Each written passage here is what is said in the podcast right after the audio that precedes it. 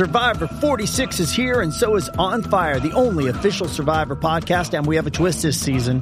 The winner of Survivor 45, Dee Valladares, will be joining us every week. We're going behind the scenes of the biggest moments, the how and the why things happen, and the strategy and analysis you can only get from someone like me, a Survivor winner.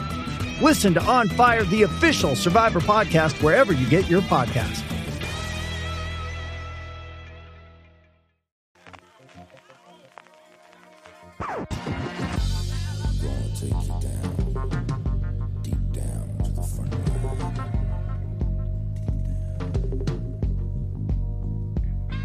Hola a todos y bienvenidos a Fuera de Series Review, el programa de Fuera de Series donde cada semana analizamos, comentamos y debatimos sobre nuestras series favoritas. Esta semana vamos a analizar la miniserie Waco, una producción original de Paramount Network que está basada en hechos reales y madre todo lo que ocurrió en Waco, o todo lo que no ocurrió. Para ello tengo hoy conmigo a Richie Fintano. ¿Qué tal Richie? ¿Cómo estás? Hola, muy buenas. ¿Con ganas de hablar de Waco? Pues sí, la verdad que sí, porque me ha encantado, pero sobremanera, y mucho más de lo que me esperaba, y, estoy deseando comentarlo. Y también tengo conmigo a María Santonja. ¿Qué tal, María? ¿Cómo estás? Pues peor aún que Richie. Me he leído una de las biografías en las que está basada la serie y estoy con la segunda, o sea que me ha dado duro. no hemos quedado absorbidos por Waco. A mí me ha fascinado, es ¿eh? una de mis series favoritas. De hecho, lo he metido en el top. Creo que es la, la, que puse como cuarta mejor serie para mí de este 2018. Así que, que no es poco. Eh, como sabéis, siempre en review grabamos una primera parte mm, sin spoilers para todos aquellos que no hayan visto la serie. La vamos a hacer cortita porque ya grabamos un programa de razones para ver Waco hace tres semanas cuando la serie se estrenó, un poquito antes del estreno. La serie se estrenó el 3 de diciembre aquí en España en Paramount Network. En Estados Unidos se estrenó a principios de año, así que tenéis esas razones para ver. Si os apetece ver Waco eh, y estáis ahí un poquito indecisos o no sabéis muy bien de qué va esta serie, os recomiendo que vayáis a esas razones para ver que hablamos 20 minutitos sobre la serie y contamos lo, que nos ha gustado más o por qué nos ha gustado. Eh, pero bueno, vamos a respetar el formato de review así todo. La serie eh, está creada por los hermanos Dowdle, por, Drew Dowdle y, John Eric Dowdle, y protagonizada por Michael Shannon y Taylor Kish en los dos papeles principales, que son el de Gary Nesner, esa agente del FBI que vemos en esta historia, y Taylor Kish, que es David Koresh, el líder de la secta de los Davidianos. También está por ahí Paul Sparks, está Rory Culkin, el hermano, uno de los hermanos Culkin, está Melissa Benoist, que es la Supergirl actual, está Julia Garner. La miniserie está compuesta por seis episodios. Como decía antes, se estrenó el pasado 3 de diciembre en España. Paramount Network la ha ido emitiendo a dos episodios por semana. Eh, justo esta semana, este lunes, eh, la han terminado mm, de emitir. Está basada en una historia real. Em, que fue los hechos reales que acontecieron en 1993 en las afueras de la ciudad de Waco, en Texas, donde tuvo lugar un asedio a la comunidad religiosa de los Davidianos por parte de la ATF y posteriormente del FBI, que acabó convirtiéndose en uno de los sucesos más importantes de la década en Estados Unidos, que marcó el inicio de la administración Clinton. Ocurrió justo, bueno, al poquito de estar Bill Clinton como presidente del gobierno de los Estados Unidos.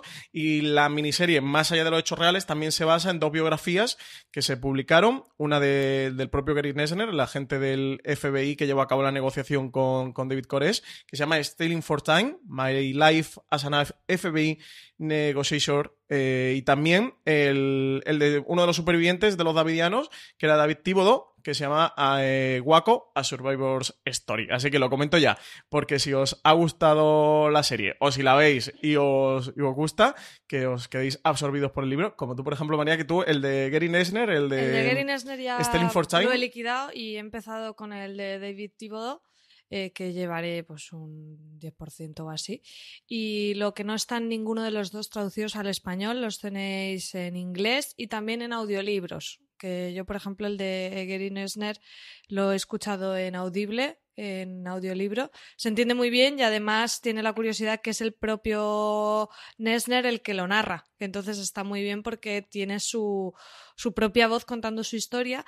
El, el libro de Nesner no es solo del incidente de Waco, que solo ocupa uno de los capítulos, sino que es un poco su vida trabajando como negociador del FBI, pero es muy curioso porque hay partes del libro que también se ven en Waco, ¿no? De, cómo, cómo se llevan a cabo las negociaciones con rehenes y con gente que, bueno, pues que retiene a otras personas en situaciones de crisis y demás.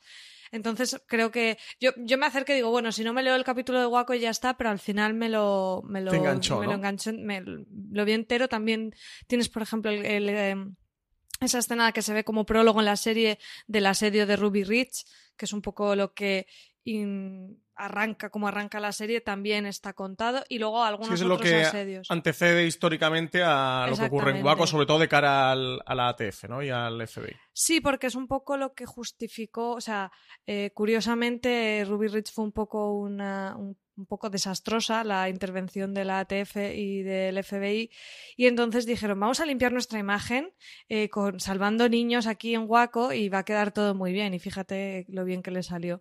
Entonces está muy bien como contexto histórico y, en general la, biografía de Nesner no, no, es muy larga y es, es bastante amena si te gusta este rollo de Inside Baseball, ¿no? De, sí, sí, esta es muy dentro del FBI. Claro, o sea, pues bueno, como tiene también esa parte guaco que lo comentamos en el Razones para Ver, como si te ha gustado Mindhunter, de ver cómo hacían los cómo nace la profesión del perfilista, pues aquí es un poco lo mismo en paralelo con los negociadores. Si te mola eso, eh, la biografía vale muchísimo la pena. Además es que en la serie ves detalles, por ejemplo, no sé si, bueno, no es spoiler, pero es una anécdota. Eh, hay un momento en que él cuenta una anécdota de cómo en otra negociación consiguieron que unos presos que, que, habían hecho una revuelta en una prisión salieran a cambio de bacon. O una anécdota que pues se pusieron a freír bacon, ¿no? En la puerta de la cárcel, los pobres estaban muertos de hambre. Pues ese asedio es un asedio real, que ahí lo cuenta muy anecdóticamente y muy simple, pero por ejemplo es otro asedio real que cuenta en el libro. Entonces está muy bien, ¿eh? A la gente que le haya flipado así guaco, yo lo recomiendo. Lástima que no esté en español, pero bueno, si os defendéis un poquito con el inglés, eh, darle una oportunidad. Sí, aquí los hermanos Dodel sí que comentaban que, mm, a la hora de, documentarse para esta miniserie de Waco lo tenían complicado porque todo lo que la mayor parte de la documentación que había solo era de un bando. Eh, los davidianos no acabaron muy bien. Esto diría, no es spoiler, es historia, porque es un hecho eh, real, pero digamos que las pruebas, por no meter en spoiler, por si hay alguien que no haya visto la serie ahora no está escuchando. Luego la parte con spoiler comentaremos esto bien, ¿eh? que, es muy interesante. Toda la parte de comunicación, información o desinformación que hubo alrededor de, de Waco, pero lo que era en sí la documentación de los davidianos y comprobaciones de hechos, eh, digamos que se perdió, eh, por lo cual toda la, información que hay hoy día es de hemeroteca, a la que los hermanos Dowell eh, recurrieron para, para, leer los periódicos de aquella época y ver todo lo que, lo que había salido, pero claro, toda esa fuente de información es de la ATF y del FBI, es de uno de los dos bandos en este conflicto. Que de hecho, perdona Francis, se puede encontrar en internet, o sea, si ya sois top frikis, podéis Como tú, por lo que veo, ¿no?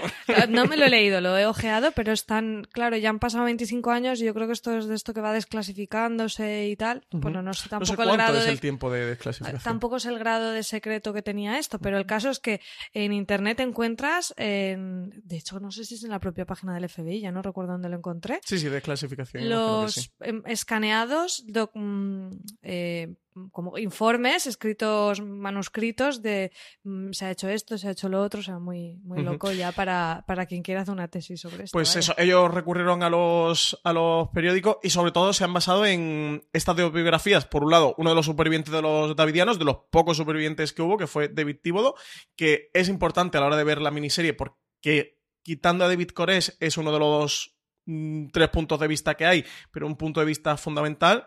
Y el otro, el libro que escribió Gary Nesner, eso, sobre Stelling for Time, sobre los negociadores en el FBI, que evidentemente le dedica un capítulo a Waco porque él estuvo como negociador en Waco, aparte de en otros muchos sitios, como el de Ruby Rich, él también estuvo en Waco. El libro es un, libro muy importante, eso, un poquito como el papel que juega el libro de, el, que, adapta precisamente la serie de Mindhunter. Eh, de Netflix, que, tenemos por ahí a David Fincher detrás, con, todo el tema de los perfilistas del, FBI. Bueno, pues el de Gary Nesner juega este papel en el FBI y lo han usado mucho los hermanos eh, Dowdell como fuente de, mm, de, documental para, la hora de hacer esta miniserie. Eso es muy importante, eh, conocerlo a la hora de ver la serie porque tiene su peso específico.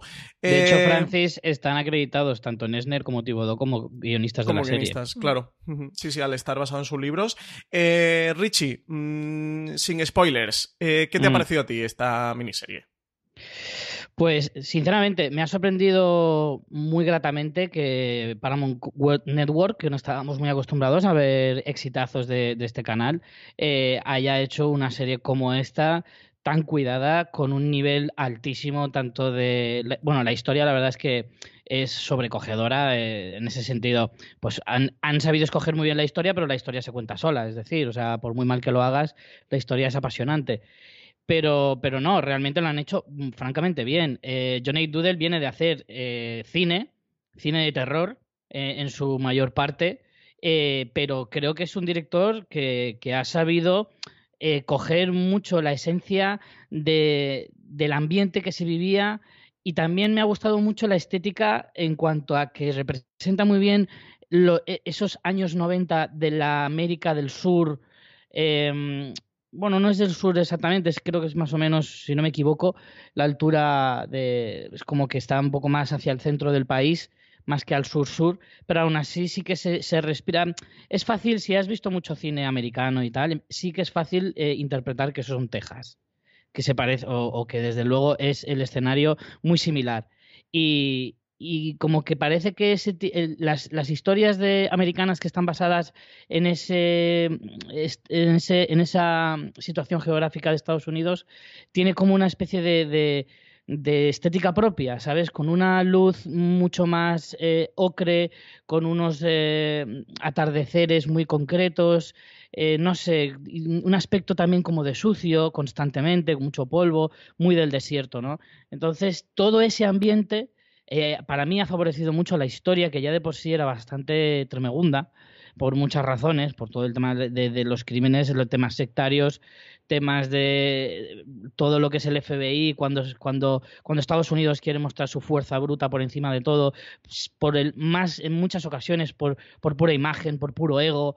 Eh, hay un momento mm, no es spoiler, pero hay una conversación que a mí me llamó la atención del último episodio en el que uno de los del FBI explica que tienen que dar la imagen de que son fuertes. O por lo menos incluso imagen de que son más fuertes de lo que verdaderamente sí, son. De intimidar un poco. Exacto. Y todo eso, eh, aunque él lo verbaliza en esa conversación, realmente te lo están mostrando durante los seis episodios. Y, hace mucho hincapié en eso.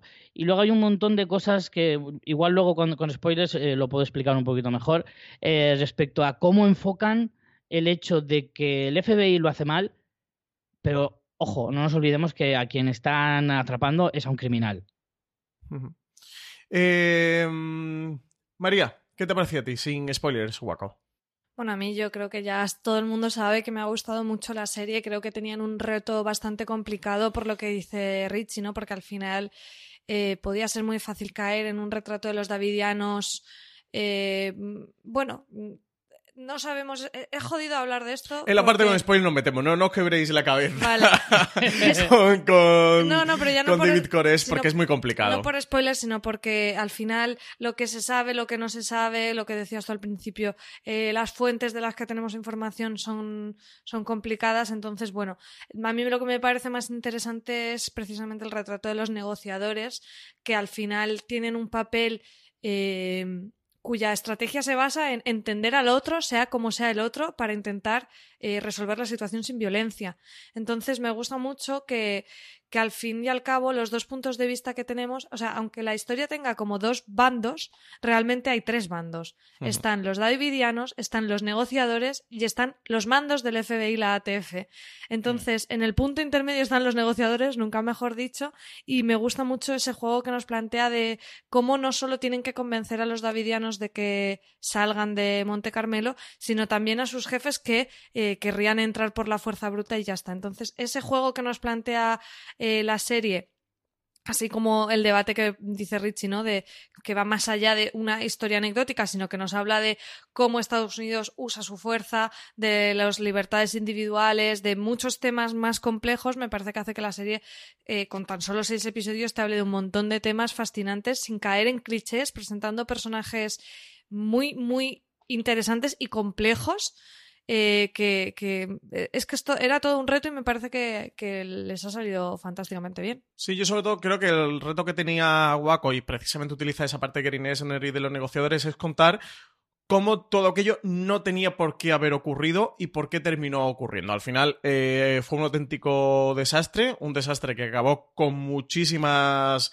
víctimas civiles y, sobre todo eso, pues que hubo un camino en el que pudo haber una realidad diferente y por, falta de, control del FBI y de la ATF terminó siendo un auténtico desastre y una de las grandes tragedias de, de Estados Unidos. Em, para mí ha sido una de las mm, gratas sorpresas del año. La serie esta se estrenó a principios. Mm, bueno, a finales de enero eh, de 2018, el 24 de enero de 2018 se estrenó eh, dentro de un rebranding que hicieron en, dentro de esta cadena. La cadena era Spike. bueno, desapareció, se reconvirtió en, Paramount Network, eso hicieron un, renaming, un rebranding de la marca buscando precisamente meterse en series de, de calidad y un poquito series de, de, prestigio. Salieron con este guaco. Me pareció fascinante. La otra que nos queda por llegar es Yellowstone, una serie que se estrenó en junio también en Paramount Network, que está creada por Taylor Sheridan, que no sé si os suena, pero es el guionista detrás de ese auténtico peliculón que fue Hello High Water, eh, película de hace ya un par de años, quizás, con Manchería en España, y también de Sicario, también es el guionista de, la peli de, Sicario. Y está como protagonista Kevin Costner, ¿eh? y Wes Bindley también, y Kelly Reilly, pero sobre todo Kevin Costner, que, está detrás de una serie sobre así conflictos en, en la frontera a lo largo del Parque Nacional de Yellowstone, así que se le tengo ganas a ver si también consiguen traerla y que esta buena serie que está creando Paramount Network lleguen a España. En cualquier caso, eso, tenemos este Guaco, a mí me parece una de las series más chulas, sin duda la recomiendo, son solo seis episodios, ya se ha terminado de emitir en el canal, pero sí que la página web de Paramount Network la podéis encontrar durante dos semanas va a estar disponible en el canal. Podéis en, la página web del canal, podéis entrar y verla gratuitamente. Yo de verdad que sin duda os recomiendo que, vayáis a verla porque me parece de las series más, más chulas que hemos podido ver este 2018 y desde luego más interesantes. Pues nada, nos está costando mucho hablar de Waco sin spoilers porque el tema es tremendamente complejo. Así que nada, corte a, a la sintonía de este Waco y vamos a empezar a hablar de ella con todo tipo de spoilers.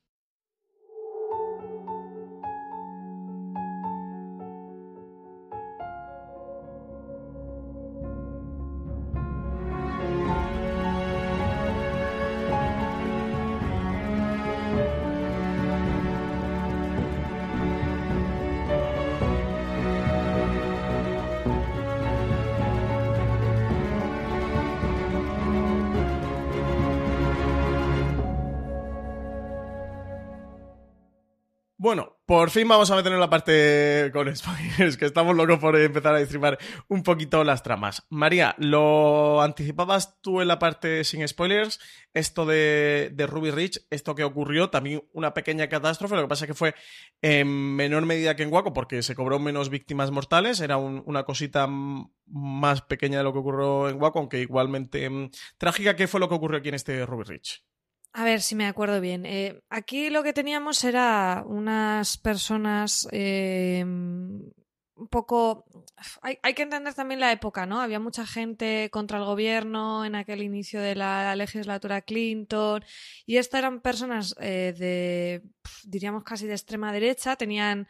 Y, y, no... Era como que no, nosotros no seguimos las leyes de este del Estado. Más, o menos. Seguramente lo estoy explicando un poco fatal, pero no me quiero tampoco meter en mucho detalle porque tampoco lo conozco tanto. El caso es que tenían, imaginaros, ¿no? Las típicas armas ilegales y tal. La ATF no lo hemos dicho, pero es la agencia que controla el tema del alcohol, tabaco y armas en Estados Unidos. Entonces, por eso son ellos los que intervienen cuando hay una sospecha de armas ilegales y demás. Lo que pasa es que no lo hacen con mucho tacto, porque también aquí con el asalto en Ruby Ridge eh, fue lo mismo, no dieron un aviso, sino que había un francotirador que eh, directamente disparó a las personas que había allí en, en la, fuera de la cabaña.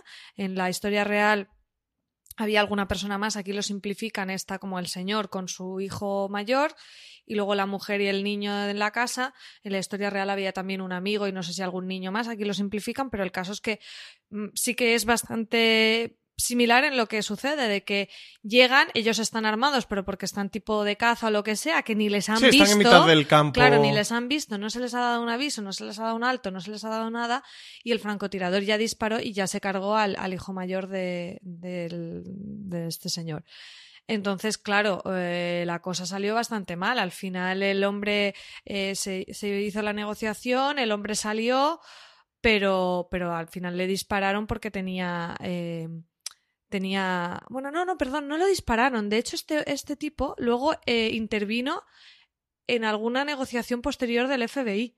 dices eh, el contra el que iban de Ruby Rich él termina saliendo, al menos lo que cuentan en la sí, serie. Él sale, él sale, sí. Porque yo vi lo. Bueno, eh, me metí, no, voy a engañar en, Wikipedia cuando, cuando lo vi en la serie y él termina saliendo. De hecho, creo que denunció al gobierno de los Estados no, no, Unidos, bueno, le, la y tal, y le llegaron a indemnizar. Una indemnización de millones porque mataron a su hijo y a su mujer. Pero luego él. Pero a él, a él sí le disparan en un momento que sale de la casa, no cuando se entrega, cuando sale. Sí, le hieren, pero no muere. Le hieren en un hombro, mm. pero, pero no, no muere, claro. Pues a este señor luego lo utilizaron en, un, en una negociación, igual que vemos en Ruby Ridge, que llevaron como a un líder eh, de la derecha como para ayudar en la negociación, pues posteriormente a este tipo. También lo llevaron en otra negociación con unos, creo que eran tejanos también, que estaban en, habían montado una red como de estafas de puedes vivir sin pagar impuestos y saltándote las leyes, pues a este que era como, bueno, como simpatizas, puedes ayudar en la negociación.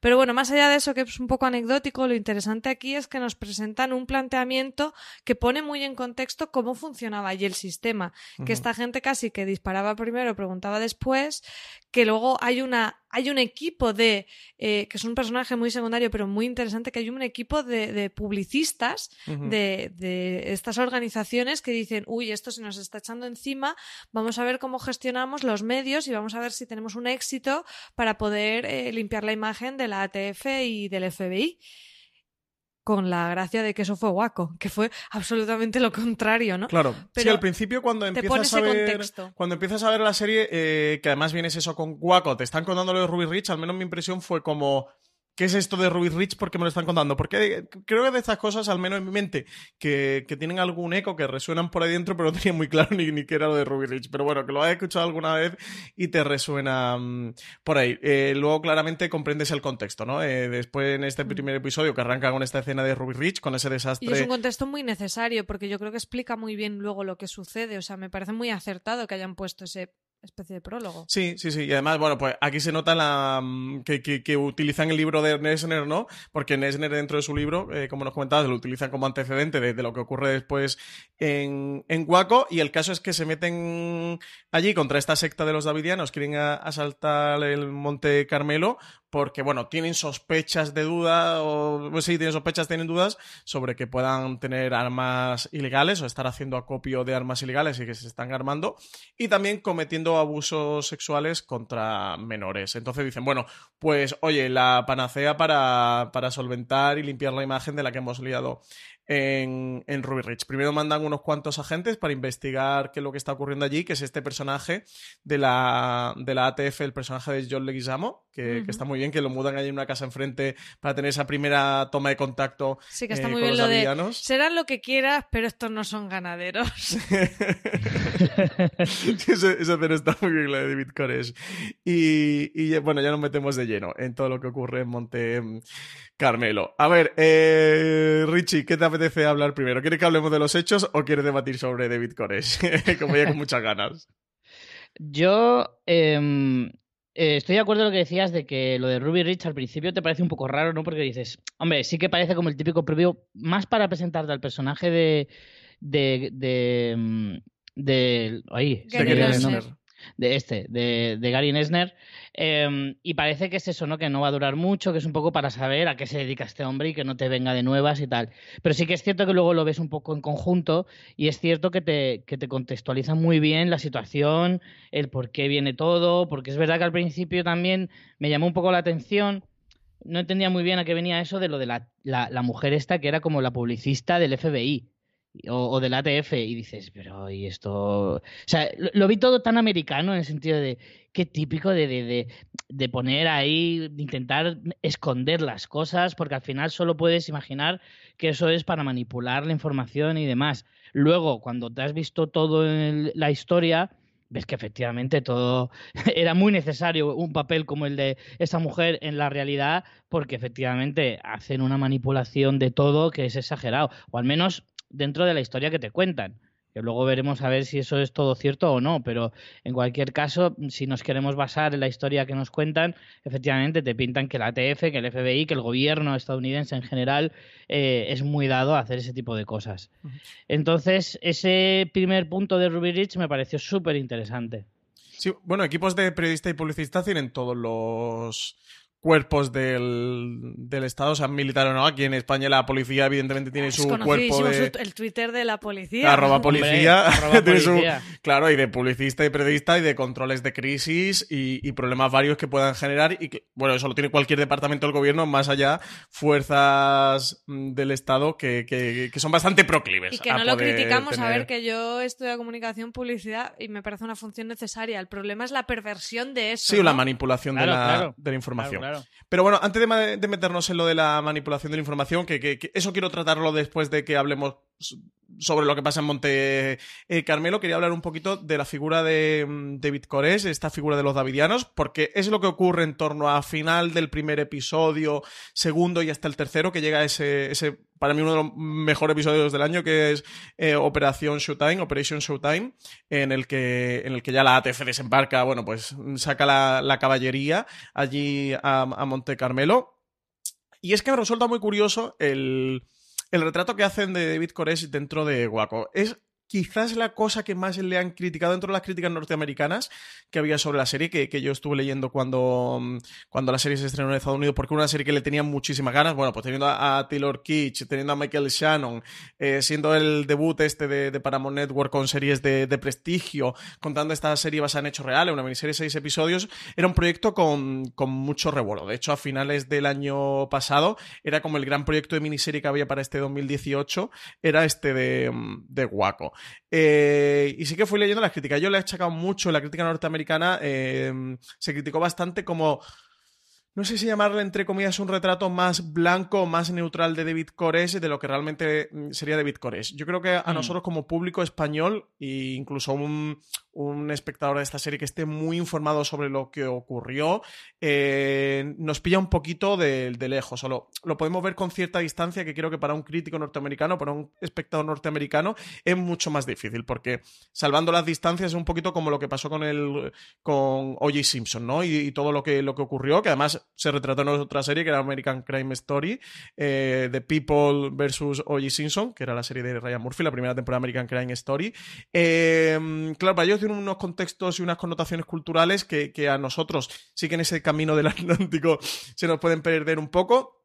Yo sí que creo que aquí los hermanos Doyle eh, no quieren meterse en el charco de lo que era Cores o lo que representaba Cores o los davidianos. Creo que intentan retratarlo más como eh, un ser humano, no sé llamarle normal o no normal, eh, y, una serie de, gente que vive allí. O sea, creo que intentan más hacer el retrato de, son civiles norteamericanos, son ciudadanos norteamericanos y no quieren meterse en las connotaciones religiosas o de sectas o todo lo que ocurra ahí. Eh, un poquito en paralelismo como pasaba con, con, esta también miniserie documental que hemos visto este año que, que estrenó Netflix, la de Wild Wild Country, que también es muy controvertido por todo lo... siempre cuando pones esa patina de religioso y a una comunidad eh, se empieza a complicar creo que el Wild Wild Country es más evidente porque tienes fuentes de ellos mismos eh, contándolo.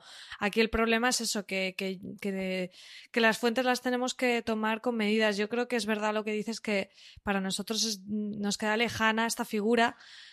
Pero eso puede ser una desventaja y también una ventaja. También desde la perspectiva norteamericana, muchas veces estas figuras se convierten como el gran demonio eh, y sin dejar de pensar que es una persona que seguramente tenga sus partes malas y, además delictivas y de cosas incluso chungas por el tema de acusaciones de abusos sexuales. No quiero eh, ponerlo como algo menor, ni mucho menos. Pero al final, si, si lo que hacemos es ponerle los cuernos de demonio, ya no es un retrato interesante, porque es esa visión limitante de lo bueno, lo malo, eh, el bien y el mal, una visión como muy bíblica. Sí, de una mentalidad judío-cristiana de la época de analizarlo claro. todo así. Entonces, eh, al final es un poco lo que veíamos en Mindhunter. Si tú te acercas a este tipo de personas desde esa visión, no vas a sacar nada eh, de provecho. Yo lo decía como ventaja nuestra, ¿eh? no como desventaja, sino creo que nosotros podemos verlo con cierta distancia, que para ellos es mucho más difícil ver esta serie con esa distancia. Claro, Aún así, estoy de acuerdo contigo en que creo que la serie decididamente se centra en el asalto y su discurso va más por el tema de... los derechos civiles? Los derechos de los ciudadanos norteamericanos no pueden tolerarse. Esto. Y, además me gustó mucho en una crítica... Nada justifica eh, ese empleo de la fuerza. Sí. Por ejemplo, en una crítica que leí en Vulture me gustó mucho que una reflexión que hacía era una tragedia es una tragedia por lo que pasa independientemente de que le pase a alguien bueno o a alguien malo. No solo es una tragedia cuando eh, al, que le sucede son bonachones y risueños. Eh, sigue siendo una tragedia igual. Aquí además tenemos el tema de las víctimas de niños, que es terrorífico, pero también el resto de personas, incluso aunque fueran criminales, que, que eso es discutible o qué pasaba allí, no lo sabemos bien. Pero pero que sigue siendo una tragedia. Entonces, a mí me parece un acierto, porque no es la historia de los davidianos, es la historia del asalto a Waco.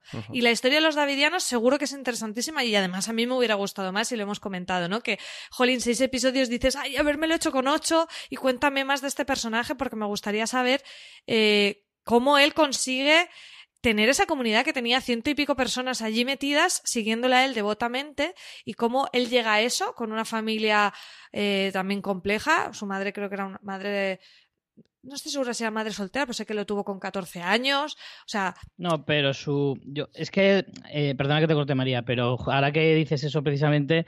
Eh, precisamente ayer, cuando se estrenaron los dos últimos episodios, justo después, grata fue mi sorpresa cuando. Se pusieron un documental, ¿no? Efectivamente, pusieron un documental sobre Waco y hablaba un poquito de los orígenes de, David Koresh, que para empezar no se llama así originalmente. Eh, ay, no tengo ahora el nombre exactamente, pero él se cambia ese nombre para que coincida con él, porque los davidianos no se llaman así por él. Los davidianos ya existían antes de David Koresh. Entonces él se cambia el nombre haciendo referencia a un rey bíblico eh, y, Al rey curiosamente... ¿Eh? ¿Será el rey David? No, no, eh, eh, no, lo sé exactamente. No sé si era ese. Era Ciro II, no sé qué. No me acuerdo. Lo leí así de pasada y no. porque a mí no me sonaba mucho, a pesar de haber ido a un colegio cristiano. Y, y, él se cambia el nombre cuando ya está muy metido dentro de la secta y como ya se había hecho un poco con el poder. Y de, el documental te cuenta un poquito que su madre, sí es verdad que lo tuvo muy joven, su su padre les abandonó a los dos meses de nacer él porque se fue con otra adolescente y, la, cría e, ella sola durante la mayor parte del tiempo. Hubo un tiempo incluso que, que le abandona, le deja con su abuela y al cabo de tres o cuatro años vuelve para hacerse cargo de él otra vez. O sea que es verdad que tiene una infancia bastante difícil. También hablan de que fue eh, que abusaron de él y que se sospecha porque no se tiene tampoco eh, la seguridad de que ocurriera, pero que eh, probablemente David Koresh fue violado por un grupo de, chicos que abusaron de él durante un tiempo, eh, cuando él era todavía muy joven. O sea que ha pasado una infancia muy chunga, llega a estos davidianos de una forma un poco atropellada, porque él se mete en una, la iglesia del séptimo día, se enamora de la hija del pastor, el pastor le expulsa, eh, o sea, tiene un montón de encuentros con, cosas de, de los eh, cristianas y de iglesia y demás. Memoriza la, Biblia a los, a los 15 años, de, o sea, entera, palabra por palabra, a pesar de que no era muy buen estudiante. O sea, el documental es bastante completo. Y es que yo lo que estabais comentando, a mí me da un poco de rabia porque viendo la serie eh, te das cuenta de que de alguna manera el, el, gran error o la gran metedura de pata del FBI tapa un poco eh, todo lo terrible que era este hombre. O sea, no solo a mí me llamaron la atención varias cosas. En primer lugar, él eh, hace mucho, acopio de, del discurso de soy americano por encima de todo, en plan, no me coartes las libertades, cuando él es un puñetero dictador que coarta las libertades de toda la gente que está bajo su mando. hasta el punto de... Haz lo que digo, no lo que hago. Efectivamente. Además, eso lo hace más veces, con lo de tenéis que ser todos célibes, menos yo que voy a tener siete u ocho mujeres. Exacto, menos yo que voy a ser mm, follador por todos vosotros. Con perdón, pero... freno de mano, Richie, freno de mano. Pero, que sea menores friendly este podcast. otro detalle muy importante que la serie no toca porque es posterior a lo de Waco, pero que tiene mucha relación, que yo lo, descubrí ayer precisamente viendo el documental y luego leyendo un poquito de cosas sobre el tema en Internet. Resulta que dos años después hubo un atentado en Oklahoma, eh, muy grave, probable, de hecho era el atentado nacional porque es un atentado terrorista perpetrado por dos americanos. Antes de las Torres Gemelas, creo que había sido el atentado más grave en suelo norteamericano. Efectivamente, hasta el, hasta el atentado de. Pero este, encima este, tiene la salvedad, porque el, de el del 11S eh, fue por terroristas extranjeros, este fue por terroristas nacionales. ¿Vale? Fue eh, en abril del 95 eh, en el que dos hombres pusieron 2.300 kilos de, de explosivos en la puerta de un edificio federal de la ciudad en protesta atención, es que esto es súper importante, en protesta de cómo había actuado el FBI en los casos de Waco y, Ruby Ridge. Entonces, ese, ese tipo de cosas que no, se pasan un poco desapercibido, pero en el fondo, aunque sea de forma indirecta, lo ha provocado David Koresh. Y eso, en el fondo de la serie, a mí me da la sensación de que tapa un poquito todo lo que envuelve eh, al, al, gran fracaso del FBI en esa acción, tapa demasiado o ensombrece demasiado la figura de alguien que ha provocado muchísimo dolor, muchísimas muertes, que ha destrozado muchísimas familias y que ha hecho que ese acto tan importante en la historia reciente de Estados Unidos, no hay que olvidar que el FBI la cagó, eso desde luego, pero Mm, tanta responsabilidad o incluso mucha más le daría yo a David Koresh. Y creo que la serie lo tapa demasiado. Sí, eso, eso eh, ha sido el punto eh, de, de, vista más crítico, eso con precisamente con Waco, y era justo lo que comentaba Richie, ¿no? Que, David Koresh no era ningún santo ni mucho menos. En la serie no se meten a analizarlo. Yo creo que la serie eso no se meten a analizarlo, no porque quieran glorificar la figura de David Koresh eh, ni mucho menos, sino que lo que quieren realmente contar eso no es la historia de los davidianos, no es eh, la historia de David Koresh. Es la historia de la negociación del FBI es la historia, exactamente la historia de, ese de, ese fracaso del gobierno de los Estados Unidos encarnado por la ATF y por el FBI.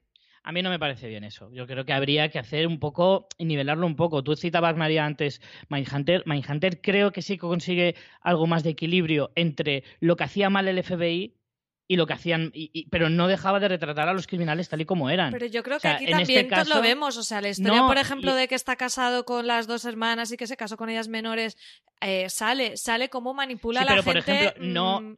no hacen ningún hincapié en el resto de los davidianos, que también hacen cosas muy mal. O sea, por ejemplo, no hace ningún hincapié en que haya un padre de familia que permita que haya este señor se case con dos de sus hijas menores de edad, que las deje embarazadas. O sea, no hay ningún eh, discurso sobre la permisividad de, esa gente que sí, que efectivamente estaba eh, coartada, coaccionada o totalmente lavada del cerebro por este hombre tan carismático y con tanta, y con tanta eh, influencia sobre ellos.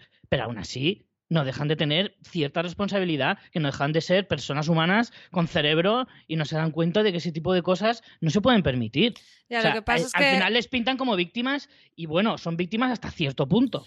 yo no estoy nada de acuerdo, ¿eh, Richie? Creo que sí que, te mete ese conflicto. Lo que, lo que pasa es que te, tiene que reflejar cómo piensan esas personas, que es el punto de vista de, de Gary Nesner y que, que precisamente te lo hace en una escena en la que las dos hermanas están tendiendo eh, la ropa y, sobre todo la hermana pequeña, que es el punto de vista crítico dentro del, de los davidianos, de todo lo que está ocurriendo alrededor de David Cores y ese punto de vista más discordante junto con David Thibodeau, que creo que podría quizás ser el punto un poquito del espectador de, de ese, ese nuevo miembro que llega a la secta cuando ya todo está formada y, mm. poquito antes del, asedio de, de, Monte Carmelo, y el que ella refleja de mi padre me casó cuando tenía 14 años. Que por otro lado, y yo aquí eh, no quiero disculpar a los davidianos, pero sí quiero demonizar al gobierno de los Estados Unidos, que el gobierno en las leyes de Texas permiten esto. O sea, lo que hace David Koresh no es ilegal teniendo el permiso del padre. Bueno, con la segunda hermana sí. Porque... ¿El qué? Con la segunda, con la segunda sí. porque no permite la poligamia y casarte con 12 años. Sí, pero es una cuestión de la poligamia. Pero bueno. Mm,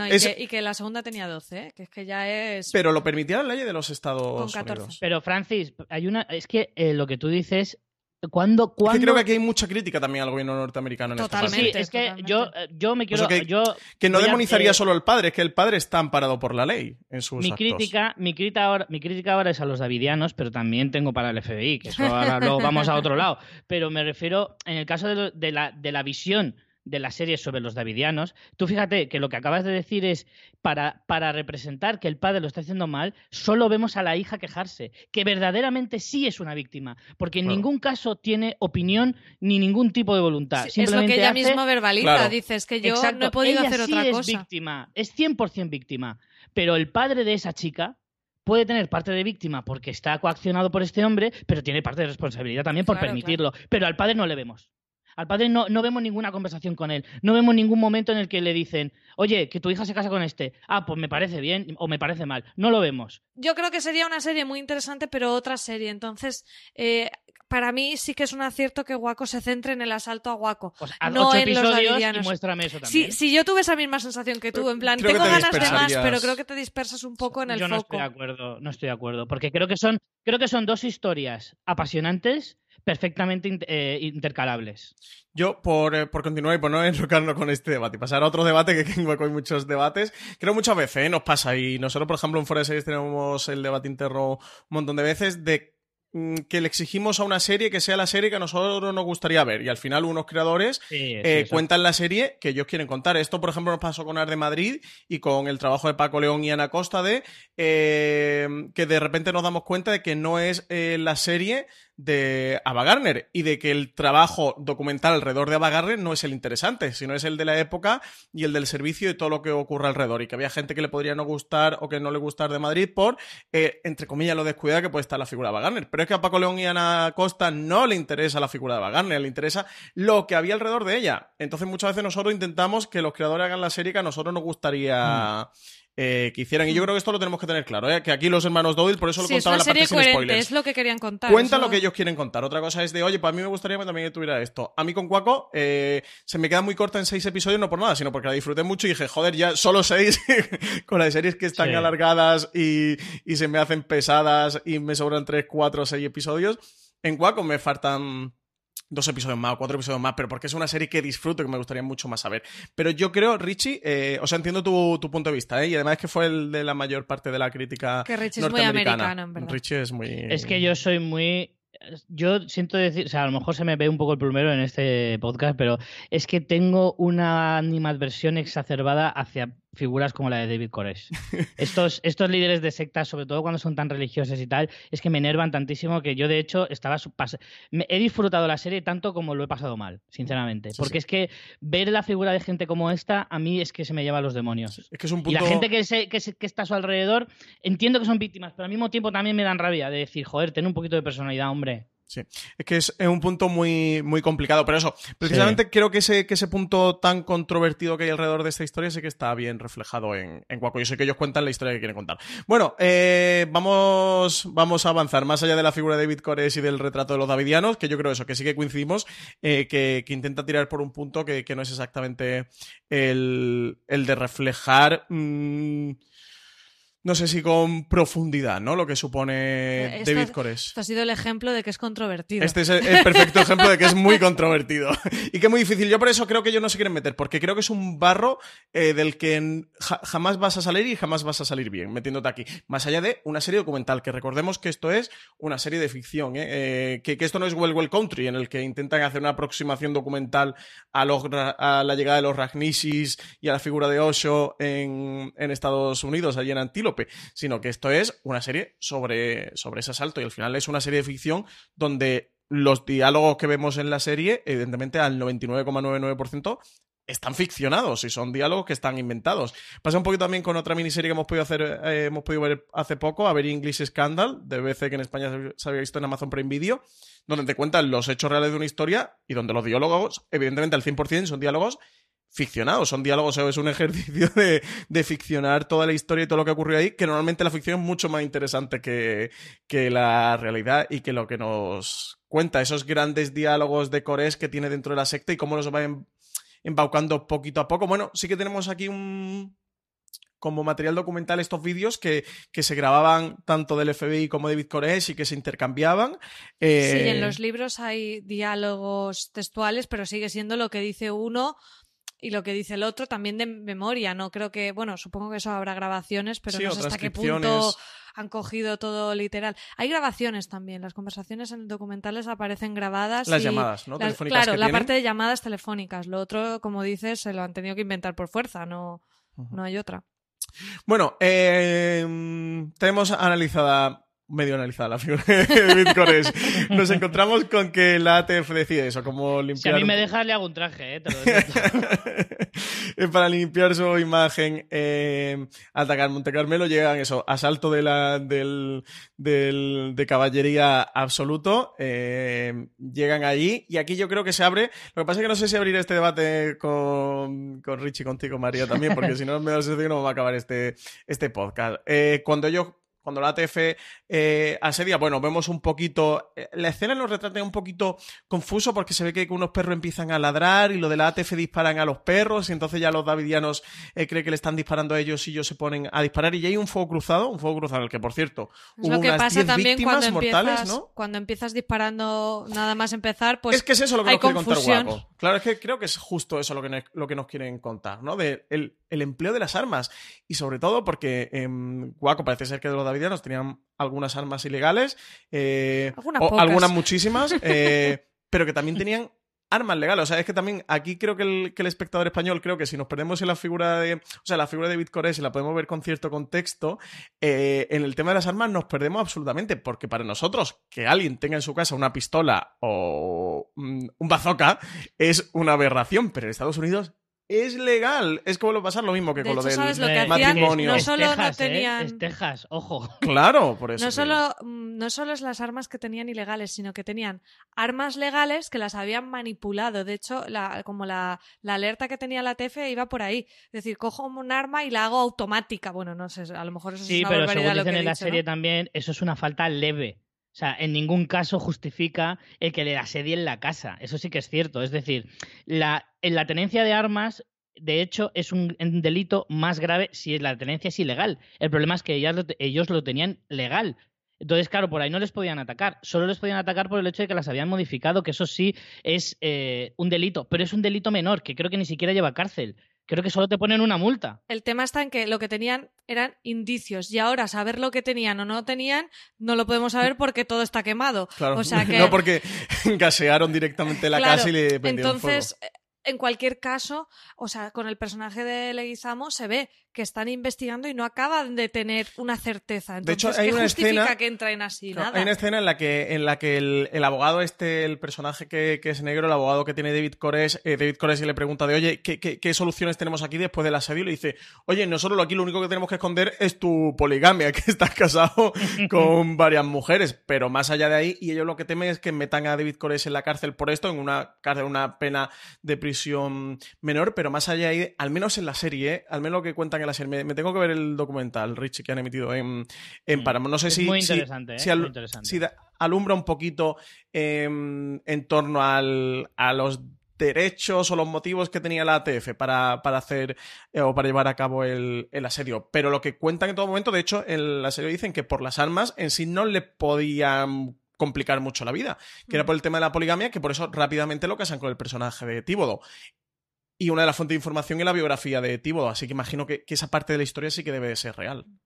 La, los datos co concretos de las víctimas del primer asalto fueron cuatro agentes de la ATF muertos, 16 agentes heridos, seis davidianos muertos y un montón de heridos de davidianos, que de eso no hay cifra, incluido Cores. Porque claro, sí, los que estuvieron heridos, luego la mitad murieron en el final, pues ya ahí se pierde un poco la cuenta. Uh -huh, claro. Pero imagínate, es que nada más llegar a, hola, a ver vuestras armas aquí que tenéis, se lía la que se lía también porque los otros se defienden, pero también aquí me parece interesante el punto de vista de, de aunque no lo justifique, de entenderlos a ellos.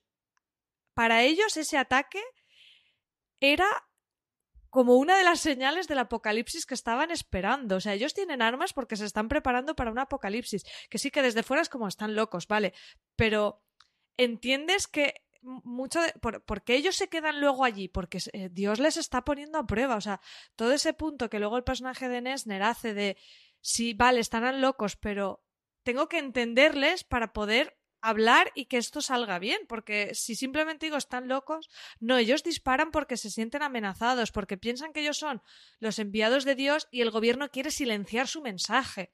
O sea, es toda una paranoia ahí que tienen, pero es como lo ven. Entonces, mm, me parece que en ese sentido la serie está muy bien de, de mm, que te hace intentar entender a esos personajes también. Sí.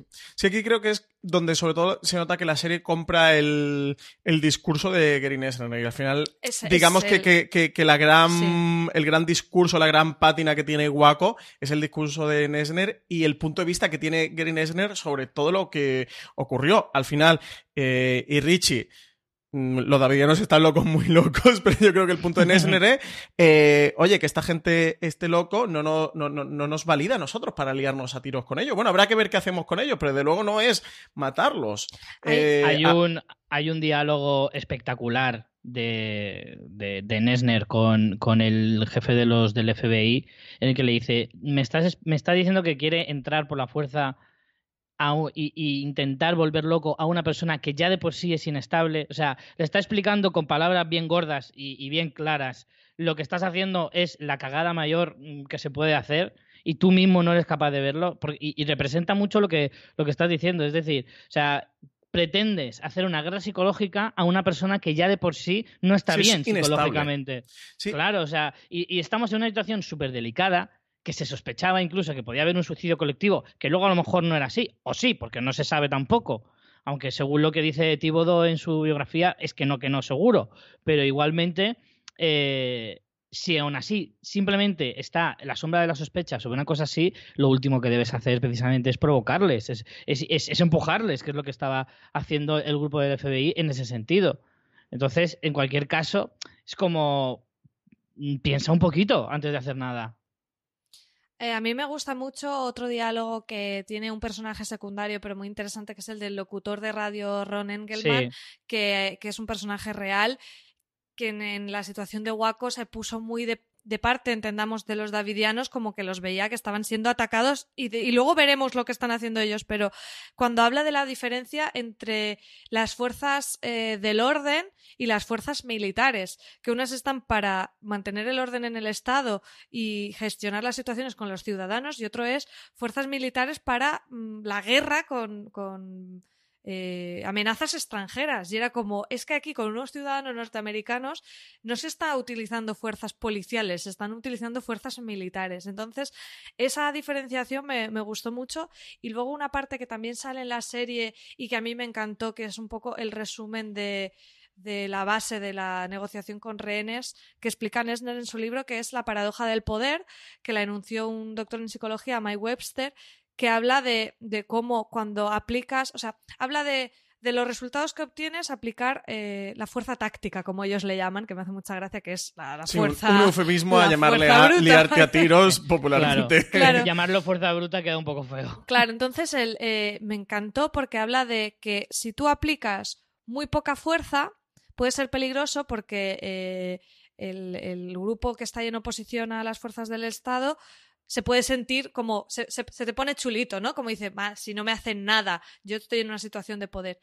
Pero si, si aplicas demasiada fuerza, eh, no consigues que se rindan. Eh, también puedes encontrar mayor oposición. Entonces, lo que tienes es que mostrar que tú estás como en, en posición de poder, pero sin ni, que se sientan intimidados ni que se sientan acorralados, ¿no? Ese juego del poder que es todo el rato lo que intenta conseguir Nesner con sus negociaciones, de decir, no te lo concedo todo, ¿quieres esto? Suelta rehenes, tal ese juego que a mí me parece lo más interesante de la serie. Sí, sobre todo porque, mm, y bueno, luego lo vemos con el, con el desembarco de, mm, de los tanques, al final eh, los davidianos se encuentran en una posición de, oye, que yo estaba aquí tranquilo que yo no le estaba haciendo daño a nadie, Y aquí abro comillas y ahora hablaremos del trato de, los medios alrededor de los davidianos y de las mentiras. Y, ahora si queréis tratamos todo esto. Y si cometían abusos de menores o si no, si tenían armas ilegales, si no, luego no volvemos a enfangar en esto. Pero al final el punto de los davidianos es, eh, oye, que yo estaba aquí tranquilo, que yo eso no le estaba haciendo daño a nadie y que sois vosotros los que habéis venido y sin pedir explicaciones os habéis liado a tiros contra nosotros. Claro, esto creo que además también es muy importante eh, de entender dentro de la mentalidad norteamericana eh, que, la ley permite que si alguien invade tu propiedad, tú con tu arma de fuego, que también te permite el Estado que la tengas, puedas dispararle, pero a muerte. Que España es ilegal, pero en Estados Unidos esto es legal. Entonces, claro, ellos se aferran a, a, sus derechos como, como civiles y como, como nacionales, de los, como nacidos en Estados Unidos, eh, que, es lo que la ATF y el FBI absolutamente... Bueno, primero la ATF y luego el FBI, que, es quien acude en su ayuda, sí, se supone que, va a ayudarlos y, a solventar el marrón que, ha creado la ATF, que para, luego desembocar peor aún.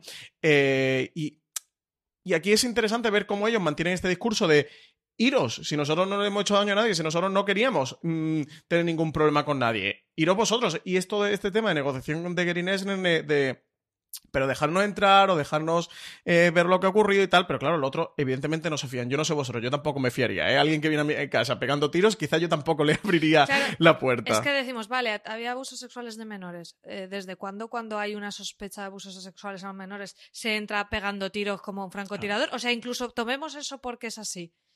Sí, sí, sí, nos parece una manera de actuar razonable cuando además esos menores están ahí, porque ya el discurso de vamos a proteger a los menores, echemos gas. O sea, es que ya se vuelve de un loco. Decías tú, Francis, que. Eh, es que es mentira, es que el, problema de todo esto es que, realmente es mentira, es que al final es el FBI. Es decir, hemos ganado el FBI. sí, y a ver quién la tiene más grande. De que tú me dices que no, pues yo voy allí y meto el tanque y te gaseo y te mato y te reviento. Y los niños, es que al final lo de que. Lo de quién piensa en los niños, es que es mentira. Es que al final es mentira, es que a ellos les da igual. El, creo que sobre todo el problema con Waco es que ellos pierden el punto de vista de que son seres humanos. Ya, ya me olvido de que sean norteamericanos eh, o de donde Dios quiera que sea. Y nunca mejor dicho, hablando de los davidianos. que voy a que son seres humanos. Y al FBI y a la ATF se le olvida que son seres humanos porque para ellos son unos locos Los religiosos. la palabra otro es muy peligrosa. Y, y, uno de los diálogos de Green Esner, que imagino que eso estará extraído del libro, pero mm, cortado con bisturí, insertado en, en, en, la serie es precisamente esa, la de no nos olvidemos de que son personas, no nos olvidemos de que son seres humanos, ya mm, no hablemos de derechos, eso, si son, eh, tienen la nacionalidad norteamericana, olvidémonos de eso, centrémonos en que son seres humanos, hablemos con ellos y solucionémoslo, que luego son unos criminales, pues juzguémoslo, pero no nos olvidemos de que son seres humanos. Y, yo lo que pasa con Waco, y entiendo el punto de vista de Rich y la crítica norteamericana de, eh, pero eso disculpa que David Koresh fuera tal o que los davidianos fueran. Evidentemente no, nada lo disculpa. Pero claro, aquí al final eh, tienes una causa mayor y es que han metido unos tanques en su rancho, los has gaseado y los has matado a todos, incluido a esos niños que ibas a, defender y a, ayudar y a proteger. O sea, no han matado a David Cores. Yo aquí no estoy batiendo de, oye, han matado a David Cores eh, mm, porque fuera un criminal de mayor o de menor monta. Es que has matado a todo el mundo, es que sobrevivió Tíbodo, es que sobrevivieron ¿cuánto? ¿Cuatro? Creo que eh, seis al final. ¿O seis? de 100. El recuento total de víctimas contando eh, a todos, ¿eh? El primer asalto, los de la ATF, son 87 muertos en el en todo lo sucedido en Waco, que es que es espeluznante. Una burrada, sí, porque algunos sí que fueron saliendo poco a poco, en algún intercambio que hubo. Muchos, muchos salieron. Algunos decidieron irse de allí. Como 50 fueron 35, no, unos 35, ah, dicen en la serie, me parece, eh, previos, o sea, antes del, incendio. Después del incendio creo que solo sobreviven 6. Claro, además eso también justifica un poco la, la posición de Nesner de decir, no ves que estoy consiguiendo cosas, es que o sea, no es que los otros estén cerrados en banda, es que las negociaciones van lentas, pero llevan su tiempo. El libro se llama Stelling for Time, que es robando el tiempo porque las negociaciones tú necesitas eh, ganar tiempo para que las cosas se calmen, para que eh, mm, todo se vaya procesando poco a poco. Entonces, el error es ese, que al final, cuando más tiempo ganas, eso lo explica muy bien en el libro, también se hace más complicado porque los mandos se ponen más nerviosos de no obtener resultados, entonces presionas más y es cuando es más fácil que acaben tomando la decisión de hacer un ataque de fuerza táctica, abramos comillas, y, se fastidie la negociación, que, que el mando tiene que tener mucha confianza en la negociación, porque, hombre, cuando llevas 51 días, pues e, es lógico también. Es que en cualquier caso, aunque ellos, aunque el caso de que los davidianos se hubieran puesto a disparar de repente eh, contra el FBI, si los davidianos acaban muertos, siempre es el FBI el que acaba quedando mal. Que conste que yo, aunque yo he empezado atacando a David Cores, eh, no justifico en absoluto eh, todo el, comportamiento del FBI y del gobierno americano. A mí, por ejemplo, hay una cosa que me llama profundamente la atención, es que si tenías el permiso del gobierno americano para asaltar la casa de esa manera, me refiero al primer ataque, no, es, no es más fácil o no tendrías la misma justificación para conseguir, por ejemplo, una orden de registro de todo el rancho, porque si haces esa orden de registro encuentras las armas en media hora, como mucho. O sea, quiero decir, no, entiendo muy bien esa forma de actuar de la ATF en este caso. O sea, no, no hubiera sido súper fácil convencer a un juez, que generalmente por lo que dicen en las pelis americanas funciona así, convencer a un juez de que te dé una orden de registro si tú vas y dices, mira, he tenido a un agente infiltrado, he visto que pasa esto, lo otro. Pero claro. Pero ahí van las prisas y la, intención de ellos de decir lo que decíamos al principio, que no la demostración de fuerza y todo ni una orden judicial de registro. No, no, ellos entran allí, asaltan la casa. La cosa y sería más porque les pillan. O sea, ellos van a hacer una, un ataque por sorpresa, tampoco a lo mejor ataque con intención de disparar, sino que los otros se vean acorralados y, ta, y, sí, se, rindan. Pero de nuevo, es el empleo de la fuerza por encima de. El, planteamiento ya es malo. A mí es que me resulta, no sé si se me nota que me resulta terrorífico, me resulta. Mm, o sea, me da auténtico pavor que en democracia, porque esto ocurrió en el 93, pero puede ocurrir en 2018 en diciembre, puede ocurrir en 2019, que en una democracia, y espero que no, porque estamos en Europa, que somos un poquito más civilizados, lo siento, norteamericanos que vosotros. y la gente no tiene armas en sus casas eh, para aliarse a tiros con los demás, porque además no entiendo este país que siempre están con el mismo debate. Eh, mes sí, mes no, eh, con el tema de las armas. Pero me da pavor que en una porque al final siempre tenemos este punto de, mm, de, soberbia europea o entre comillas de primer mundo, que ya la palabra es fea, de, que haya unos primeros y unos segundos y unos terceros mundos, em, como de esto a mí no me va a pasar, o esto en nuestro país no pasa, esto pasa en Arabia Saudí, o esto pasa en Cuba, o esto pasa en China.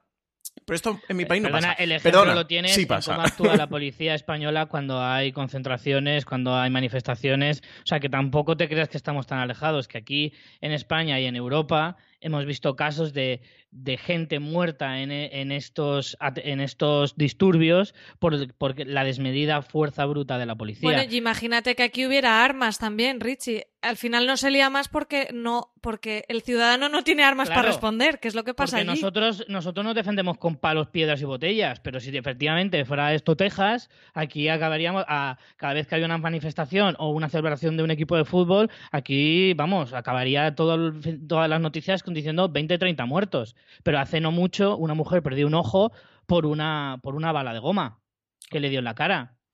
Y de esto hace un par de años, o sea que tampoco te creas que en Europa somos tan civilizados. A mí la parte que me resulta interesante de, de un poquito de remover conciencia a los Estados Unidos, o sea que, que la serie eh, provoque eh, fricción o provoque movimiento en el, el, ciudadano. Y por eso creo que precisamente se centran en esto, que está toda la parte de los davidianos, pero creo que eso es un tema documental, no creo que es un tema de ficción. Creo que la ficción sí que sirve para remover esta conciencia, para crear esta conciencia. Y lo que digo, que esto ocurrió en el 93, pero es que podría ocurrir exactamente ahora. Es que hace 25 años de aquello, es que está es que está ahí al lado, es que está realmente cerca. Y en una democracia esto ocurrió. No ocurrió eso en Arabia Saudí, no ocurrió en China. democracia con Bill Clinton, ¿eh? En una democracia con Bill mm. Clinton, con la administración exactamente con Bill Clinton. No ocurrió ni siquiera con, ni con, Bush, ni ahora con Trump. Sino, sino, que esto ocurrió de que el Estado fue capaz de cometer esto. Y sobre todo luego, en la parte de la serie con gas, hay una. Mm, creo que lo hace con una frase lapidaria ya, la última escena de la, de la miniserie, que son de estas, de, las que a mí por lo menos me dejó en el sofá mm, derrotado y y convirtiéndome eh, en, anarquista, eh, que fue eh, cuando, Cuando da los datos, ¿no? Cuando da los datos de que la última vez que ha intervenido con un gas que además es ilegal, eh, la última vez, eh, bueno, es ilegal por la convención, no sé si era de Ginebra o de... De Ginebra, sí, ¿no? lo, dice, lo dice el personaje de... Un gas que es ilegal de emplear, lo emplean las fuerzas de Estados Unidos y de nuevo, porque claro, los americanos esto se lo prometen muy felices cuando esto es en la guerra de Irak y cuando ellos no le toca. No, no, no, no. Es que esto lo emplean contra ciudadanos norteamericanos que, no es que esté mejor una cosa ni peor que la otra, es que están todas mal, pero muchas veces parece cuando a nosotros nos toca el problema y cuando no nos afecta a nosotros, va, pues tampoco es tan problema, ¿no? Si total es contra los mm. iraquíes, pues, ¿qué más nos da? No, no. Lo emplearon contra los norteamericanos eh, que en las últimas, no sé cuántas veces, si salen tres veces, cuatro veces, cinco veces, que cometen un asalto con este tipo de gas, terminan en un incendio, terminan provocando un incendio. Y en vez de coger y saber que esto ocurre, o sea, primero no uses el gas, porque es ilegal por una convención. ni bomberos, ni tenían Pero segundo, claro, llévate una, unas contingencias de bomberos, llévate unas contingencias. Pero es que encima dicen que los davidianos se querían suicidar y ellos provocaron el incendio. Y si queréis nos metemos en la parte de desinformación o información o de mentiras o lo que sea, pero me parece tan demencial todo lo que ocurre. Eso es una tomadura de pelo. ¿Quién se suicida provocando un incendio con Para arder vivo. claro, pero, pero, como para ellos son unos locos, para, como para ellos son unos pues dementes, es como todo está justificado ante el pueblo norteamericano ya con esto. Y es como, no, las últimas cuatro veces, cinco veces, seis veces que empleaste este gas, provocaste un incendio, han matado a setenta y pico personas. Y algunos estarían locos, pero otros no, y otros eran pobres niños que suponía que tú ibas a salvar. Eh, y, eso, y, no es que tape lo de Bitcoin, pero es que todo esto me parece tan grave que, entiendo que, eso, que, Drew y John Eric Dowdell quieran contar esta historia porque es tan realmente grave. O sea, lo de Coderes es muy grave. Los abusos a menores, gravísimo. La tenencia de armas ilegales, todo es gravísimo.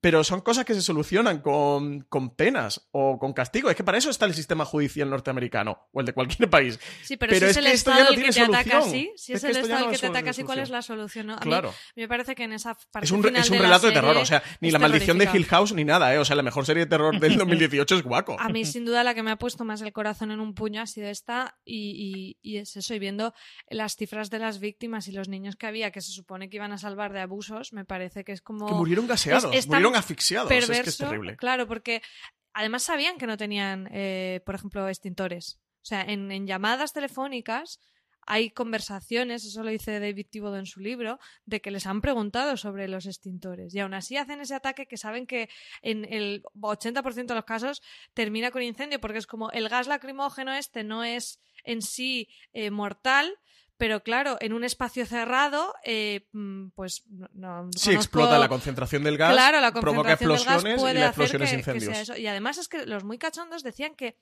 que ellos con los tanques estaban abriendo boquetes para que las madres y ah, niños que te hacen unas rebolas buenísimas. ¿Eh? que los cañones de los tanques te hacen unas rebolas buenísimas.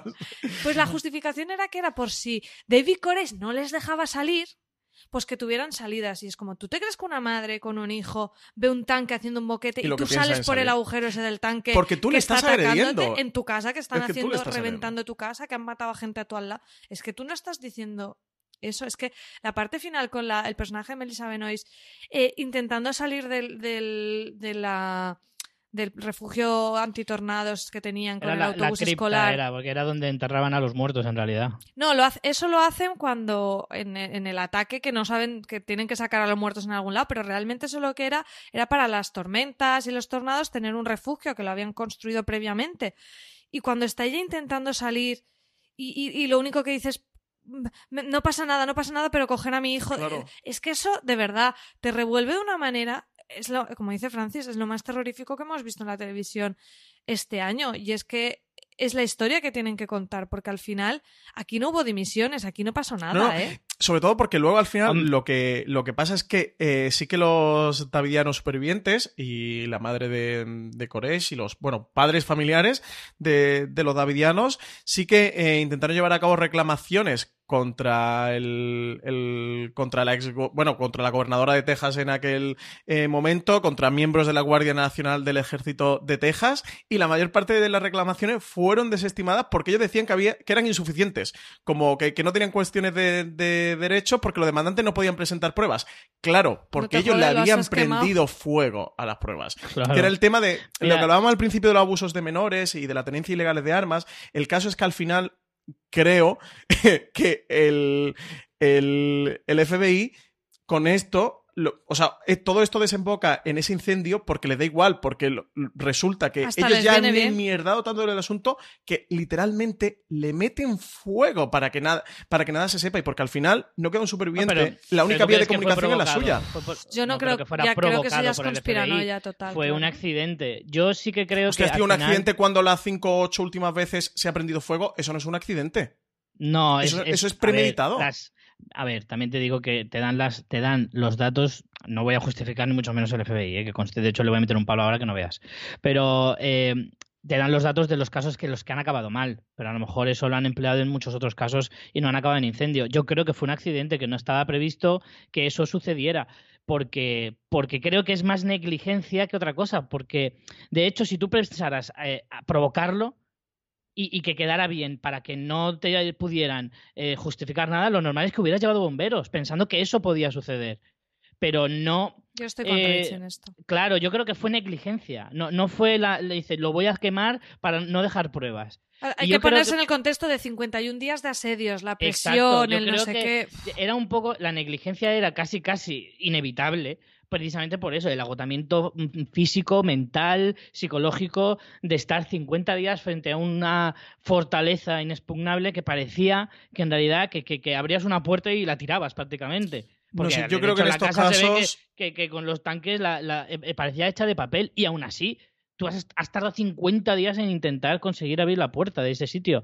Yo creo que ha habido una... Hay otra cosa que me da un poco de rabia de la serie, porque efectivamente seis episodios me parecen muy escasos, porque creo que hubiera sido muy interesante poner un poquito más en contexto, o sea, igual haber añadido más minutos de ver cómo era la situación política de Estados Unidos en, el, los 90. ¿Vale? Porque creo que si te fijas hay un montón de, O sea, por ejemplo, el año pasado con la serie de Una Bomber, eh, que, que transcurren los mismos años, al menos las partes más importantes, eh, denota un poco lo que hablábamos antes de Ruby Rich. Es como hay un eh, caldo de cultivo de, la política o de la forma de trabajar del gobierno en Estados Unidos muy importante y Waco no lo muestra del todo, o sea, no te queda claro como espectador, sobre todo si no eres americano. Eh, pero incluso si eres americano y tienes menos de 25 años, o menos de 30 años, tampoco a lo mejor entiendes ese contexto porque eras muy pequeño en esa época.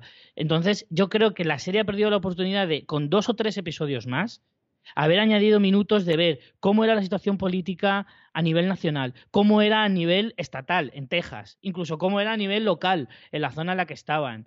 Eh, si ese movimiento. Richie, yo creo que tú te tienes que leer las biografías como he hecho yo, porque te veo muy a tope. claro, es que creo que es súper importante. Es que, ese, joder, es que yo, no, yo no conocía esta historia. Y sí que leyendo, o sea, solo con la serie, no alcanzo a comprender la trascendencia de este hecho histórico en Estados Unidos. Es súper complejo, Richie, no lo puedes conseguir.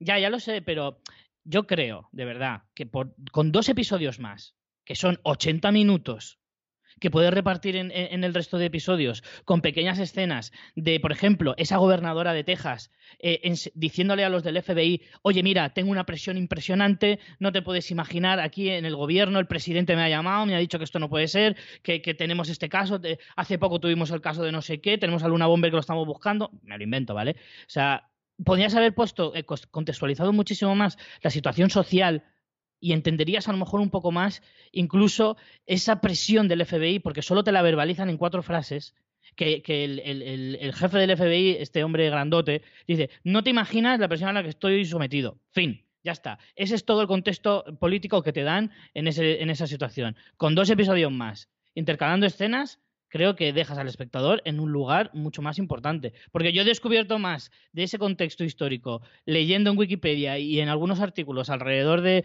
de la serie y del documental que, la propia serie. Pero eso es lo que tiene también para mí lo de bueno eh, estas series basadas en hechos reales, que te remueva para hacer ese ejercicio que has hecho tú luego o hecho yo, porque al final una serie creo que como ficción, como decía Francis, es interesante que se centre en lo que quiere contar y, nunca va a poder contarlo todo. Entonces, entiendo tu frustración, para mí fue así, por eso me volqué en buscar más información de la historia que me apasionó, pero creo que eso eh, tiene dos lecturas, lo puedes ver como me falta cosas en la serie, que sí, que quizás se podría haber hecho de otra forma, no digo digo que no, pero también como una virtud, porque, joder, esta serie te ha generado las ganas de conocer en profundidad esa historia y para mí eso es maravilloso, que gente que, como dices, éramos muy pequeños en esa época o nos pilla lejano porque no estamos en Estados Unidos o cualquier cosa, digan, ostras, ¿qué esto ha pasado? Vamos a conocerlo. Y creo que eso, en series históricas, series basadas en hechos reales, creo que es el mayor piropo que se le puede decir. Sí, sobre que todo luego hayas querido puerta... leer la biografía, ver el documental o buscar Wikipedia. que este debate va a hacer mucha gracia, pero lo he tenido desde que era pequeño con mi padre,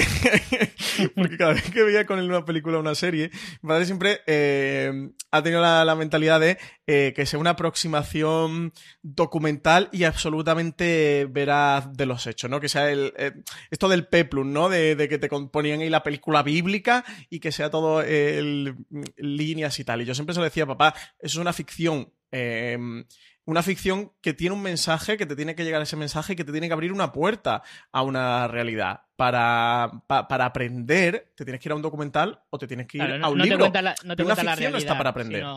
sino una introducción a la realidad.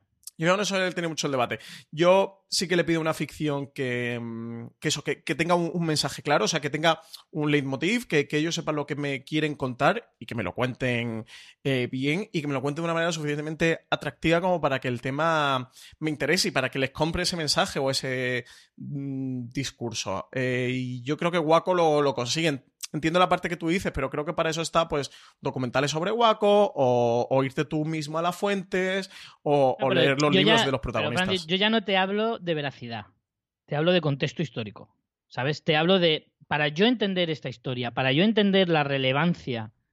Eh, no, no, quiero que me cuentes qué conversación tuvo la gobernadora exactamente el día que tal. No quiero, no quiero transcripciones, no, no quiero realidad. Lo que sí pretendo es que me des un poquito de contexto histórico, que me sitúes por qué ocurre esto. o, es un hecho aislado. Es que ese es el problema. Si esto fuera un hecho aislado, si no fuera, si, fuera una cosa, pues mira, de un loco, que es una cosa que no es famosa, pero que puede ser interesante para hacerlo tipo serie y demás, lo entiendo. Pero no, estamos hablando de un acto que era muy relevante. Yo de, de David Cores sí que había leído cosas. O sea, yo conocía el nombre de David Cores antes de ver la serie.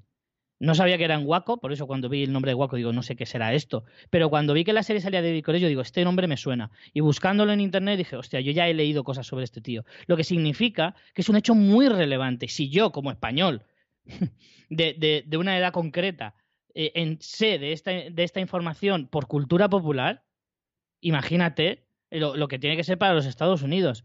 Entonces, para mí, como espectador, creo que sí que hubiera tenido relevancia. Que no critico el, trabajo de, los hermanos Doodle porque me parece que lo hacen genial, pero me da la sensación de que han perdido la oportunidad de hacer algo todavía mejor. Pues bueno, yo creo que ya vamos a ir cortando porque llevamos más de una hora de review. Y nos va yo a salir creo... una úlcera al final de la indignación que tenemos. Y que yo ¿eh? creo que podemos estar aquí otra hora más perfectamente. O sea que yo creo que vamos cortando. María, antes de despedirnos, ¿algún mensaje más que quieras dar? Yo es que quiero dar un último mensaje, así que os voy a dar, voy a dar un turno de réplica. ¿Algo más que quieras contar sobre Waco? ¿Algo que, ser el Ron Engelman de, de este Soy el Ron Engelman de esta historia. eh, no, yo, mm, bueno, creo que todo el mundo que haya escuchado hasta aquí habrá visto la serie y simplemente un poco animar a la gente a, que haga ese ejercicio eh, de reflexión y crítico, ¿no? Que es lo que eh, nos aportan un poquito extra estas series basadas en nuestra historia, que más allá de un thriller apasionante te haga reflexionar sobre el mundo en el que vivimos y que y recomendaría mucho las biografías en las que está basada, la de Gary Nesner especialmente porque como decíamos creo que es el punto de vista que han cogido en Waco es claramente el suyo y es la que me he leído entera todavía. Entonces la de David Thibodeau he leído muy poquito como para mm, comentar, pero sin duda la de Nesner es súper recomendable. Richie, ¿algo más que quiera decir sobre Waco o sobre David Sobre que no se va a meter nunca Richie en una secta. sobre tu eh, filia por las sectas. no descarto meterme en una para destrozarla desde dentro, hacerme, infiltrado. No, yo estoy muy de acuerdo con María, sigo un poco en la misma línea que ella, en el sentido de, de que demos gracias a que en este mm, océano inmenso de series que nos sirven mes a mes, semana tras semana, sobre un montón de cosas que muchas no tienen esta profundidad, pero significa que no sean interesantes y buenas para ver igualmente.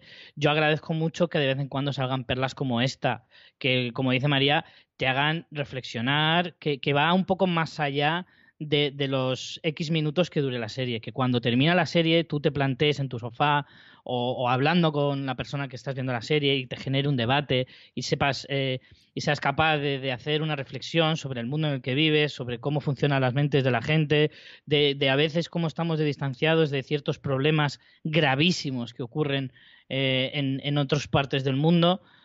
Y a mí ese tipo de, series me aportan mucho más que un entretenimiento y muchísimo más que, el simple hecho de sentarme en un sofá a ver una serie. Yo agradezco infinitamente este tipo de productos y para mí, como decías al principio, se dispara a al top de las mejores series de, este año, pero sin lugar a dudas, este año me va a costar muchísimo decidirme por, por cuál. Creo que voy a optar por la técnica de Francis Arabal de en un top 3 meter 8 series.